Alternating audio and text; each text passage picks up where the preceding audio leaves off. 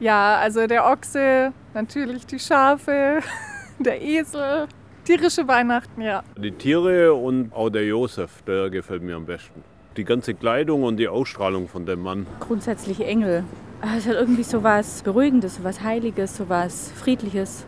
Der Esel, ich finde ihn cool. Der macht nichts, aber irgendwie gehört er trotzdem dazu. Und ich finde, der ist einfach witzig.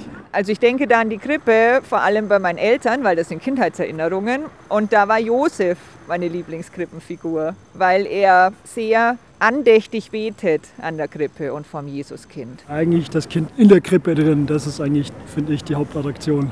Jung, unschuldig, wächst, gibt Hoffnung, es bewegt sich was. Die Schafe, schön kuschelig, aber stinken total und stehen immer so blöd da, aber gehören irgendwie dazu.